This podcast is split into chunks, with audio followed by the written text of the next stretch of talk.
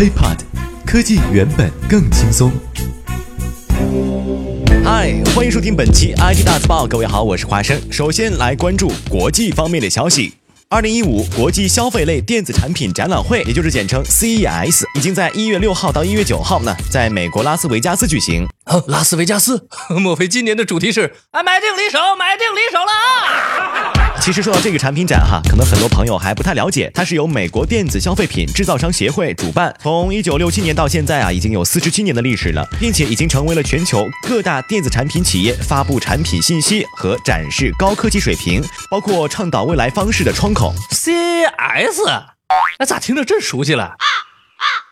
其实呢，每年的 CES 都会预示着当年各个领域的技术水平和发展方向。那么，在北京时间六号凌晨啊，各大厂商已经纷纷抢先发布了自家的新品，无论是手机、笔记本、平板，还是穿戴等多个领域的产品，都有不少值得大家关注的新品啊。咱们今天呢，就一起来盘点一下 Top Five，华硕。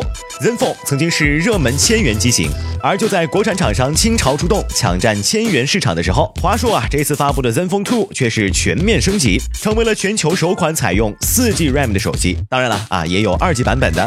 此外，其他的比如六十四位处理器啊，四 G 网络啊，我就不啦不啦不啦不啦不啦不拉，咱们就直奔亮点。首先是后壳，有很多种版本的后壳，虽然不是金属的，但是有几款看起来相当不错，并且呢，这个边角厚度只有三点九毫米。当然了，华硕。还发布了以拍照为主的 Zenfone Zoom，这个 Zoom 那就是把诺基亚的幺零二零的奥利奥加上，变成了 HTC 的双摄像头嘛，一点新意都没有，舔一舔，扭一扭，泡一泡，咦，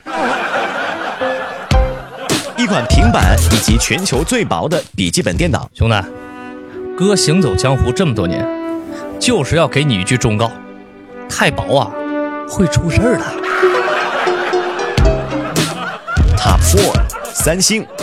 三星最近在手机领域啊，可被打击惨了。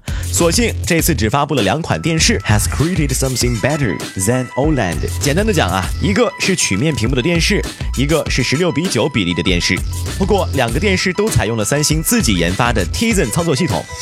老板，咱们办公室新装的电视就是三星的，您看行不行啊？那会中，你老板我这个气质。带五星豪华总统款的才行，三星不中，给我换了。Top three，LG。说到曲面屏幕，大家应该还记得 LG G Flex Two。在这个追求大大大大大大大的时代，LG G Flex Two 的屏幕尺寸反倒从上一代的六英寸下降到了五点五英寸，那赶脚都不用再费劲剪片子看武媚娘了。当然了。作为三星在 OLED 屏幕技术上最大的竞争对手，LG 也发布了很多 OLED 设备，都是玩的哦。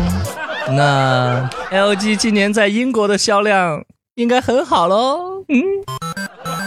Top two，联想。联想发布了 Vape X2 Pro 一款终端产品，使用的是高通骁龙六幺五八核六十四位处理器，预计会在四月份上市，并且除此之外，也发布了四千毫安电池容量的 T 九零。超长待机，流畅观影，简直就是春运坐火车看电视剧的泡妞神器啊！Top One，HTC 火腿肠这些年在打造拍照特色上可谓是拼了。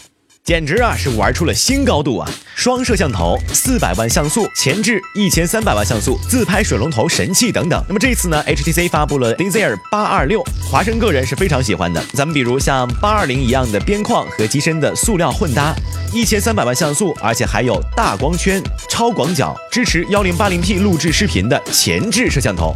是的。就是这个正面啊，多了一个硕大的眼睛，并且呢，由于迭代的是八二零，所以价格呢还不会超过一千九百九十九元。美国消费电子协会就表示，今年呢遇到了一个比较苦恼的问题，规模太大，而且不想再大了。光今年呢就一下子吸引了有全球十六万人。所以，作为应对方案之一，今年五月份会在上海举行分会，目的就是方便咱们中国消费者来了解最新的消费电子前沿趋势。这让我想起了二零一零年的世博会，唉，人山人海，海枯石烂，滥竽充数，所以咋啦？怕啦？不打算去了？不是，我得赶紧倒票去。五块了，老婶儿，要票不要？如果各位觉得我们的节目很赞的话，请在收听完之后给我们点个赞，也欢迎大家关注我们的喜马拉雅账号。如果各位朋友们想和我们取得更深入的交流，敬请关注我们的微博、微信，我们不见不散。IT 大字报不报你怎知道？我们下期再见。轻松爽口，让肌肤再无头屑烦恼。